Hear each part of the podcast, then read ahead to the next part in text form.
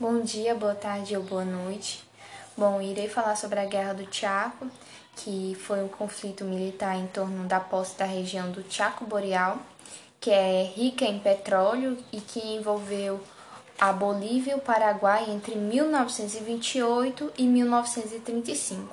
Bom, essas disputas diplomáticas entre os dois países pela posse do Chaco Boreal se arrastavam desde os meados do século XIX até o início do século XX. E com a descoberta dos lençóis petrolíficos, revive, revivou uma, tem, as tensões da área. Com isso, ocorreu o primeiro choque armado, que foi em dezembro de 1928, quando os paraguaios ocuparam a Forte Vanguardia, no norte do Chaco e a representaria boliviana não se fez esperar, e dias depois foram capturadas as guarnições de Bocrecon e Mariscal Lopes.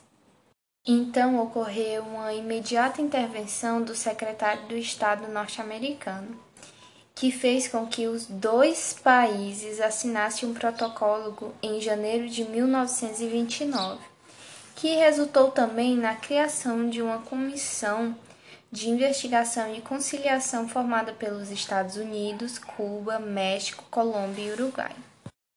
O Brasil ele se recusou a participar da comissão de conciliação, temendo prejudicar suas relações com a Bolívia e com o Paraguai. Por isso que ele ficou em cima do muro, por isso essa imagem que está aparecendo é, de fundo. Ele queria a paz entre os dois países para que não ocorresse intervenções nas suas relações que ele queria com ambos. Bom, então ocorreu é, depois de guerras, né? Eu vou falar logo quem foi que ganhou. É, a Bolívia ela foi derrotada e ao longo da guerra os bolivianos eles se mobilizaram aproximadamente do 210 mil soldados, dos quais 60 mil morreram. Além disso, a nação estava economicamente estrangulada após anos de guerra e de derrota sendo acumulada. E o país ele sentia os efeitos da Grande Depressão, que foi a crise de 1929. E quando foi em 1935, o país ele já havia abdicado suas pretensões no Chaco Boreal. E também em 1935, os dois países eles assinaram o, um armístico que colocou fim a, definitivamente a esse conflito. E o saldo de mortos foi aproximadamente de 90 mil, 60 mil bolivianos e 30 mil paraguaios e a quantidade de dinheiro empreendido no conflito foi aproximadamente 350 milhões de dólares. Muito dinheiro, né? E quando eles assinaram esse amístico, ficou que o Paraguai ficou com 3 quartos do Chaco Boreal e os bolivianos ficaram com apenas um quarto. E apesar da derrota, os, bolivi os bolivianos eles conseguiram acesso ao rio Paraguai pelo Porto Brush e o suspeito da Stand Oi e do governo boliviano que haveria petróleo no Grande Chaco se concretizaram. Bom dia, boa tarde ou boa noite. Bom, hoje eu irei falar sobre algumas estratégias de leituras em inglês e a primeira delas é a predição ou predation em inglês. Bom, é uma atividade de pré-leitura na qual se é levado a deduzir o conteúdo de um texto, como por exemplo quando você vê uma foto de uma, uma foto ou uma manchete em um site, pode-se prever que qual o assunto que se trata daquela matéria, né? E com isso, o leitor ele será estimulado a ler ou não.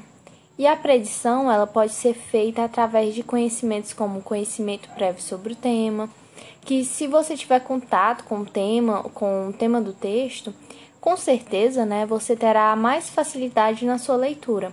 E quanto mais cultura, o, cultura geral tiver o leitor, mais fácil será a sua predição. E também temos o contexto semânico, semântico, né, que são palavras que têm ideias relacionadas como, por exemplo, escola, livro, aluno, cadeira, professor, porque elas funcionam como uma tempestade de palavras. Em qualquer assunto abordado no texto, é fundamental que você perceba alguns vocabulários que estão relacionados entre si, né? A fim que você possa compreender a mensagem com mais rapidez.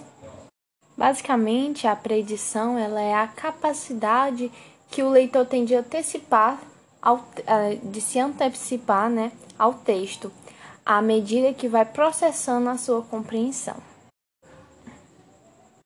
Também temos a técnicas de nominal groups ou grupos nominal. Bom, ela é basicamente a ordem das palavras.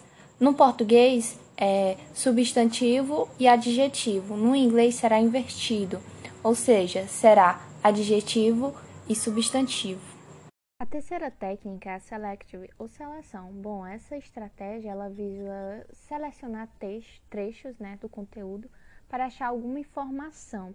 Isso é através do uso de palavras-chave, palavras cognatas, de um vocabulário específico, facilitando a compreensão do texto. Bom, a leitura ela seria rápida porque ela seleciona ela seleciona informações que você deseja, né? Descartando as demais. A quarta técnica é a summary, ou resumo, né? Em português. Bom, ela é uma apresentação que concisa na ideia central do texto. Ou seja, é o resumo do que você vai abordar no texto, que é algo importante, que é central. Bom, é isso.